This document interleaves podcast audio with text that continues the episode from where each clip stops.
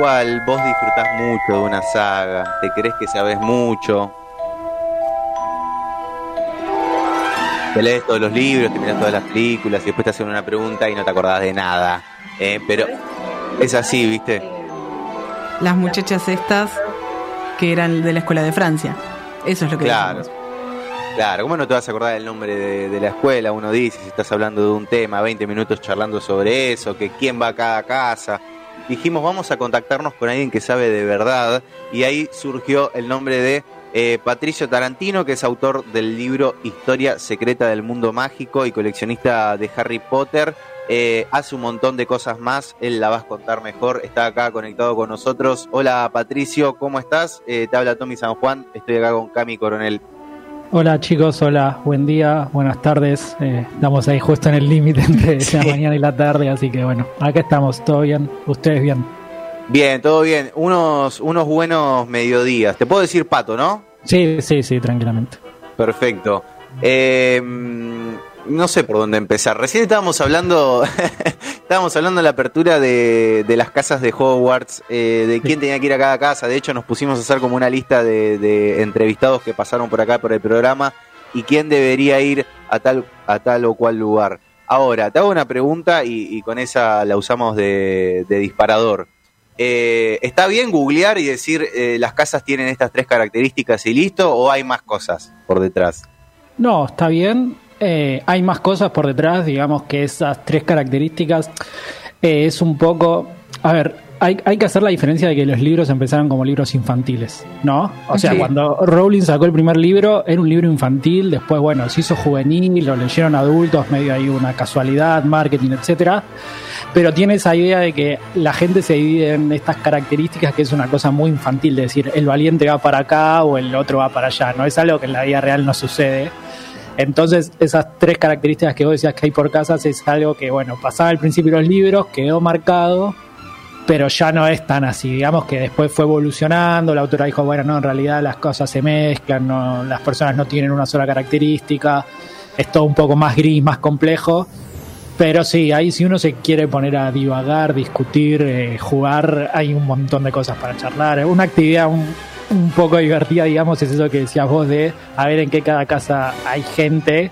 Ustedes dijeron invitados, se pueden jugar con famosos o personajes de otras sagas, no sé, de los Simpsons, por ejemplo. Bueno, Lisa iría a la casa de los inteligentes, digamos. Homero, bueno, y así. Entonces, eso es una actividad que, que también se puede jugar. ¿A vos te pasa que hay gente que vos decís esta persona es re Gryffindor, no sé? Eh, ¿O no? no? me pasa, en la vida real no es muy raro. Quizás si veo alguna serie que tenga esa, esa actitud de, bueno, mágica, fantasía, que decís, che, esto, esto tiene medio una división parecida a las casas, o este, Claro. este podría simbolizar bien estos estas características de Gryffindor o Hufflepuff o lo que sea, lo, lo pensás. Pero no, en la vida real no, no, por ahora no llegué a ese nivel de locura. No, de hecho lo que nos pasaba es de decir, uh, bueno, esta persona eh, dijo una cosa mala o, o está cancelada o, o es de tal manera, uh, va, Slytherin, listo. Claro, sí, eso se usa, se usa. Eh, creo también que es un poco este formato meme, Twitter, redes sociales, ¿no? De encasillar un poquito, pero sí, no, no me pasa en la vida real, eso no, de, con amigos no me sucede, pero sí quizás en, en el medio del juego, en el medio de, de- de alguna charla lo puedes tirar. O sea que vos no te considerás de ninguna casa. Bueno, yo hice el, el famoso test que está en internet que hizo como el autor y me tocó Gryffindor, entonces zafé, por decirlo de cierta manera. Entonces, si me ya. preguntan, digo que soy de Gryffindor, pero no, no, no, no, me parece. O sea, eso en encasillar es medio raro, como que hace un- más allá, de, digamos, de la corrección política, ¿no? De, Sí, sí. que, que se hace esa crítica de no se encasilla menos un nene. Me parece igual un poco raro eso también de buscar características eh, de ese estilo en las personas. También porque me, me estoy vagando, frenenme en el momento en el que quieran, pero No, no, sí, por favor. eh, me parece que no hay cuatro posibilidades que, una persona sea, ¿no? Hay como que gente que no es ni valiente, ni egoísta, ni, ni inteligente, ni nada, y bueno, y, y entonces es como que queda medio raro ahí. Entonces, por ese lado, más un poco de ruido el tema de esta edición, pero es divertido. En el mundo de Harry Potter tiene sentido y es divertido. O sea, También- así para no parecer una crítica. y- También me parece que está dirigido a un público que está tratando de definirse, ¿no? Porque Tal cual. en plena adolescencia estás tratando de saber si sos valiente, inteligente, bueno, malo, de- no sabés. Sí. Querés buscar tu grupo. También hay algo que quizás a nosotros, eh, cuando yo era chico y lo leí, no entendía que era eso las casas, pero es algo que se usa en las escuelas inglesas. Es como que ellos tienen todo este sistema de casas, de que cuando llegas perteneces a una. No, no, hay, no hay características, no es que te dicen, che, vos sos valiente, sino es más al azar. Pero tienen subdivisiones dentro de un colegio en el que hacen competiciones deportivas y ese tipo de cosas. Entonces, eh, para ellos es más natural, a nosotros Claro. quizás nos choca un poco más. Claro. Y aparte, si no le sacamos la magia al sombrero seleccionador, ¿no? Claro, había, había, que, había que meter ahí algo, alguna excusa para ponerlo. Eh, Pato, ¿cómo te metes en el mundo Harry Potter? Supongo que tiene que ver un poco con haber eh, consumido de muy chico eh, quizás los libros o las películas, pero, pero bueno, queremos conocer tu historia porque son un montón las cosas que haces relacionadas al tema. Sí, eh, empecé leyendo los libros cuando estaba en segundo o tercer grado. Me acuerdo que la historia es un amigo del colegio llevó la cámara secreta, que es el segundo libro, y a mí me salió el Slytherin de adentro, volviendo al tema, y dije, no, él no puede haber leído dos libros y yo ninguno. Así que me propuse, no, voy a terminar el segundo antes que él lo termine. Dije, me voy a leer el primero y el segundo antes que él. Una cosa de muy nene, de nene Sí. de 8 o 9 años, viste, que uno hace esa edad. Y Claro, me enganché. Sí, la verdad me enganché, o sea, estoy agradecido a ese amigo porque así me enganché, empecé con los libros, bueno, después vi que había más, empecé a leerlos, eh, las películas, a la vez empezaba con eh, un amigo me introdujo a internet, entonces como que ahí confluyó todo, ¿no? Me metí a internet con 12 años y dije, bueno, ¿qué googleo? Y era googlear San Lorenzo, que soy hincha de San Lorenzo o Harry Potter, entonces era eso y empecé a leer foros, blogs, bueno, en esa época no había blogs, pero bueno, sitios de fans y así me, me metí en el mundo de Harry básicamente, desde muy chico, ya hace casi, bueno, más de 20 años ya. Entonces es como Y es tenés, una gran parte de mi vida. tenés muchos libros, muchos artículos, mucho, Sí. Muchas cositas. O sea, la colección es gigante. ¿Cómo empezó Sí, eso? eh, ¿Cómo empezó a decir, tengo algo de Harry Potter? Eh, la verdad que a mí el principio del coleccionismo no me llamaba tanto, tenía los libros porque los leía, pero me hice muy amigo de Ariel Bossi, que es un coleccionista de Stephen King, de libros, también como yo, eh, y un día fui a la casa y él tiene una habitación con más de mil libros de Stephen King, de ediciones, desde las ediciones regulares hasta ediciones firmadas, no, es una Wow. locura. Sí, wow. Cuando abrió la puerta, esa fue mi reacción. Y medio que me picó el bicho y me contagió un poco, y así empecé. El tema es que yo tenía 16 años, como que era difícil coleccionar. Bueno, es, es difícil siempre coleccionar, ¿no? Pero más esa edad, nada. Y que no tenía trabajo, yo no tenía Claro. ingresos. Y, y se me ocurrió escribir una carta a Rowling. Y me contestó y me mandó un libro firmado. Ese es el resumen. Ahí- ahí- y, y entonces como que ahí fue como, bueno, empecé por lo más difícil, ¿no? Bueno, ya tenés el libro firmado, ahora te falta todo lo demás. pero- ¿Lloraste cuando te llegó? no lloré, pero me acuerdo que me temblaban como las manos. Claro. Leía la carta. Era como que, sí, sí, fue muy gracioso. Me acuerdo que estaba en el, en el quinto año del colegio y mi mamá me mandó un mensaje de texto, te llegó, un- te llegó el correo. Y yo decía, no estoy esperando nada del correo. Y es como, Nadie espera nada de un correo. Na- na- tal cual. A los Y 15. cuando llego 16. a mi casa abro el paquete y vi que era un libro y un sobre. Entonces abro el sobre, bueno, ahí veo la carta de Raúl y me emociono y digo, cuando, y como que la leo 5 o 10 veces, no sé, y después recuerdo que había un libro. Digo, pará, hay un libro y ahí cuando voy a abrir el libro estaba firmado, dedicado y fue como, wow. Y, y ahí fue como la, la señal, ¿no? De, che, tenés que coleccionar. Ya, ya empezaste por lo más difícil, Claro. Ahora no, no puedes abandonar ahora. Y así que básicamente empecé por, por arriba. Te digamos, regalaron ¿no? la primera, después. Claro. Claro, es como, bueno, ahora ah, si, si dejas ahora te vas a quedar por la mitad. Claro. Y nada, y ahí empecé a coleccionar, a investigar mucho y ahora nada, ahora como que ya me estoy metidísimo y es y es algo que estoy a- agradecido que me haya pasado porque lo disfruto mucho también. Ahora, de, de esas cosas que empezaron a aparecer en tu vida, obviamente que, que seguro vos después empezaste a buscar, no, no llegaron solas.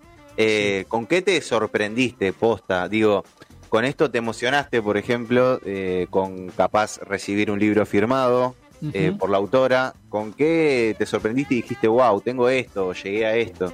hay, hay cosas en el coleccionismo.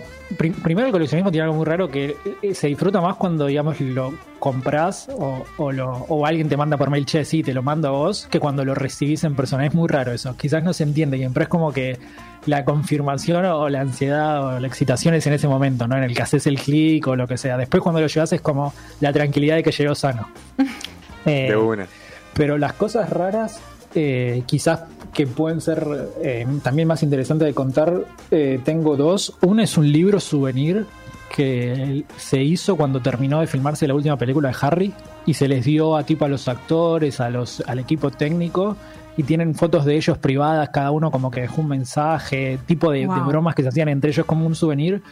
Y, y conseguí una copia que me vendió uno que trabajó en las películas, que no le importa claramente tener ese souvenir. Eh, Uno que pasaba el cable. Claro, es, es un libro muy interesante porque eso, como que se cuentan cosas y los actores, che, no sé, Emma Watson cuenta algo que hacía de Rupert Green, pero como chistes muy internos entre ellos.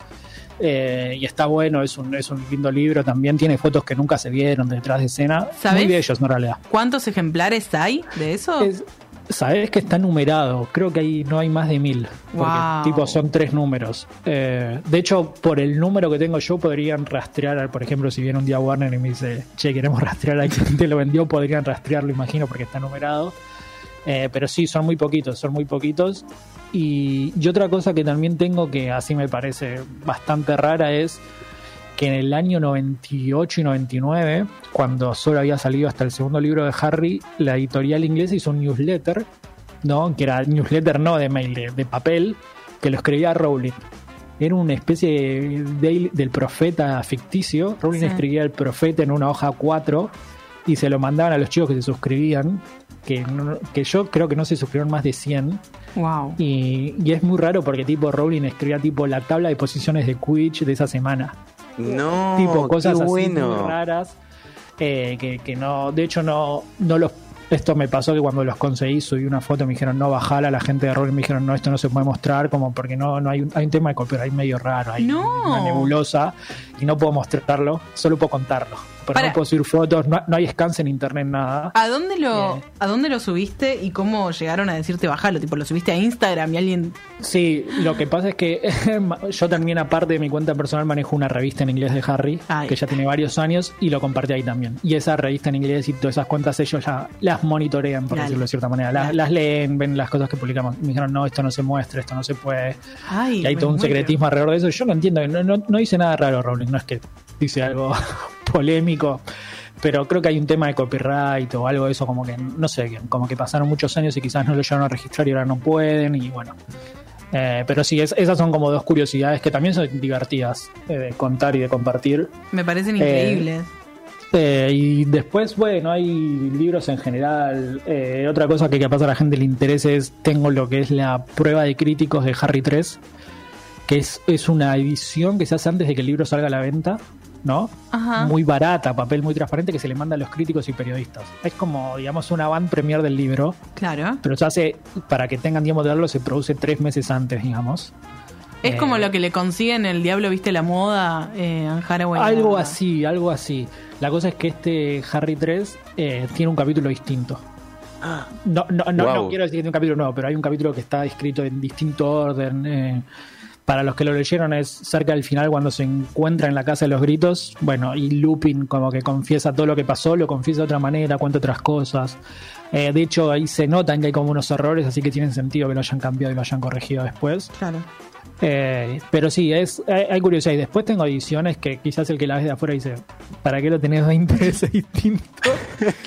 y, y no lo Ayer, aprecian, ¿no? A mí me pasó que ayer vi una publicación eh, de tu Instagram, eh, que Sí. de paso lo digo, arroba coleccionista Harry Potter, así lo encuentran eh, en Instagram, de eso, de, de todas ediciones distintas, seis, siete Sí. ediciones de- del mismo libro. Sí, sí, sí. La- la- lo que yo al menos colecciono es todo lo que es en inglés, todas las ediciones distintas que salen. Eh, Estados Unidos Inglaterra y en algunos hay cambios y en otros solo cambia digamos el formato o el diseño o el ilustrador de la tapa Eh, pero la mayoría no tiene mayores cambios entonces nada es, es solo para tenerla así y Claro. no tener la, la biblioteca incompleta no de decir che hay 20 y yo tengo 18 decís bueno comprate los dos que te ¿Qué faltan te porque- jode? Un poquito Claro, más. un poquito más Como los borrachos, viste, con el vino. Una copita más. Una- claro. Sí, eso es lo que te pasa. Ya está jugado. Llega un punto en el que está jugado. Necesito saber si hay algo en Harry Potter como una algo que no tenga continuidad, algo que te moleste, algo que digas como, bueno, pero Sí. acá dijeron tal cosa, o cuál es la que más te molesta. Deben haber varias. Bueno, así de esos errores hay bastantes. Hay tanto en los siete libros originales como después, viste, no sé si saben que existen las películas de animales fantásticos. Sí. que son como una precuela, pero bueno, tocan los mismos personajes. Eh, en esas películas de animales fantásticos sí hay, hay cosas bastante graves, por decirlo de cierta manera. Aparece McGonagall joven en un año en el que no había nacido. No, O sea, es como- cancelada. Va, Cagaron mal. Claro, Mal. ahí ya, ya no, y no tienen excusa, no sé si harán algo, porque faltan películas, entonces todavía le podemos dar un changüí de, bueno, lo vas a explicar a tu manera. Con magia. Exactamente. un, hechicero lo hizo. Sí. Eh, después en los libros originales sí hay cosas. eh, no, no sé ustedes hasta qué punto están, entonces no sé hasta qué punto explicarlos, pero leyeron los libros más o menos. Sí. Las Sí. películas. Bueno, los libros, sí. en el mapa del merodeador debería aparecer Colausano durmiendo con Ron los primeros tres años. Eso es terrible. Eso Claro. es Los mellizos terrible. nunca lo vieron, o sea, este hermano no es que está durmiendo con alguien todas las noches. ¿No te jodió que esté durmiendo con un tipo? Tu hermano. Ni para hacerle un chiste. Exactamente, o sea, hay, hay cosas que no están, están ahí, como que decís, bueno, tenés que hacer la vista, la vista gorda y decir, ya está, se lo perdonamos. Pero de ese estilo hay, bueno, Hermione cuando toma el giratiempos debería aparecer dos veces, nadie la ve dos veces en el mapa. Ah. Eh, ha- hay cosas de ese estilo, que, sobre todo con el mapa y con el giratiempos, que son cosas que son complicadas, son como muy poderosas, por decirlo de cierta manera, en el mundo Claro. de Harry. E- ese es el error que para mí hace Rowling, que a veces hace cosas muy poderosas y no se da cuenta que no, no podés, le tenés que poner alguna traba muy poderoso, porque si no es como que... ¿Por qué no lo usan todo el tiempo, no? Claro. Es, es el- Claro. ¿Cómo no se te ocurrió antes? Exactamente. Sí. ¿Por qué no solucionamos todos los problemas estos tan rápido ya ahora, Claro. a mitad de camino, Sí, en la 3, sí, en la tiene- 4? Tienen pociones para decir todos la verdad, tienen pociones para que te dé buena suerte, usarlas todo el día. Ya está. O el giratiempo para mal. salvar gente, tipo como... Lo podés Sí, usar sí, mil sí. veces. Ah, Hay un par de esas cositas que, que hacen si uno se pone muy minucioso, hacen errores y pequeños detalles, pero bueno, uno trata de, de no, de no ponerse en ese, en ese modo, porque si no, no terminas disfrutando nada. Claro. Otra cosa, escúchame, Sí. para, esto me interesa Dígame. muchísimo. ¿Ubicás eh, Santi Maratea? Sí, El libro con sí. Chapotter, que Sí, lo vi, me lo compartieron cuando lo hizo por todos lados. no entra en tu colección, ¿no? No, no, no, no. No, no, no, no, no, no, no, no traté de comprarlo. ¿Te ofende? ¿Qué te... eh, ¿Qué te pasó con eso? No, lo vi, me reí, no, no sé, o sea, creo que si él considera que es arte o, o una intervención artística, está bien, no. Me da pena porque capaz alguien que quiere leer los libros y no tiene plata para comprarlos y bueno, eh, por ese sentido nomás. Eh, Claro. Pero, qué sé yo, él, lo com- él compró esas copias, imagino, bueno, puede hacer lo que quiera, no, no, no, no me voy a poner a juzgarlo porque no sé, no, no, no, no me parece, es, es, es su decisión y está, Claro. está bien. Si a alguien le gustó, si le sirvió para generar contenido, si a alguien le dio risa, bienvenido. Pato, eh, ¿cómo se llama eh, este esta web, este sitio en el cual eh, compartís cosas y, y, bueno, también noticias como estas que, que después te persiguen pidiendo que Sí. borres? la, la página se llama, es en inglés, de Rowling Library, que sería como la biblioteca de Rowling, y ahí publicamos noticias, eh, artículos, eh, revistas, eh, bastantes cosas, que está bueno. El tema es que es en inglés, eh, la empecé hace años porque era como el sector de público barra mercado, aunque no es un negocio, que, que más y que más lecturas iba a conseguir, así que, que está en inglés. Pido perdón a los que no, no pueden leerlo, pero bueno, es, es así, ya tiene varios años y es tarde para empezar a traducirlo. Está muy bien. Qué bien. Eh, bueno, Pato, gracias por pasar por Gran Desorden, por Radio Colmena y, por ustedes. compartir tanta data. Eh, si te parece, invita a, a los oyentes y oyentas Sí, eh, sí, sí. de Colmena y Gran Desorden a, a todo lo que haces, a tu Instagram, a, a también al podcast que tenés. Sí, eh, en Instagram es coleccionista Harry Potter, en Twitter coleccionista HP, no entraba, suena medio mal, HP solo. Sí, De rarísimo. todo por dos pesos hace años, pero sí. Eh, en Twitter me quedo ahí, sí, coleccionista HP y hacemos con Eliana Masi Podcast 934, que es un podcast donde en cada episodio charlamos sobre un capítulo de la saga en orden. Es una especie de relectura, ya vamos por el cuarto libro, así que el que tenga ganas se puede sumar ahí también. Me encanta. Bocha, bocha de data. Eh, bueno, Pato, para cerrar, eh, un libro. ¿Cuál libro y cuál película te pareció mejor interpretada? A mí el, mi libro favorito es el sexto, por un- una cuestión de contenido, de nostalgia también, y película la primera, creo que es la más por la que entramos, la infantil, así que vamos por la primera. Total. Eh, Pato, un abrazo grande, gracias por, por pasarte por el programa. Un, un abrazo a todos y gracias a ustedes.